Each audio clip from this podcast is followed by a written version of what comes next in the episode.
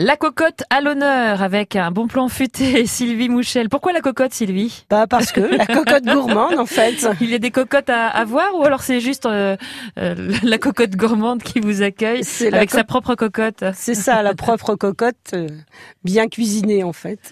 Alors pourquoi la cocotte gourmande à Carantilly dans le centre-manche Bah pourquoi Parce que c'est une halte euh, moi que je trouve euh, très reposante. C'est en pleine campagne, Carantilly, c'est entre Saint-Lô et Coutances. Ça fait hôtel, il y a cinq chambres, donc c'est c'est tout neuf mais c'est tout petit en même temps. euh, Familial. Familial, chaleureux.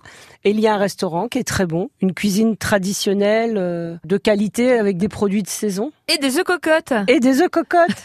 Les œufs cocottes euh, aux truffes mouillettes, euh, Mmh. ça c'est un régal. Eh oui, cuisine de saison avec des produits euh, naturels, Oui. euh, des producteurs locaux et un endroit euh, chaleureux où on on peut euh, donc se ressourcer si j'ai bien compris. Tout à fait. Et puis c'est un point bien ancré du département. Donc on peut aller aussi bien sur Cherbourg, sur Saint-Lô, le Mont-Saint-Michel. euh, Et faire une petite pause cocotte et Voilà, c'est tout à fait.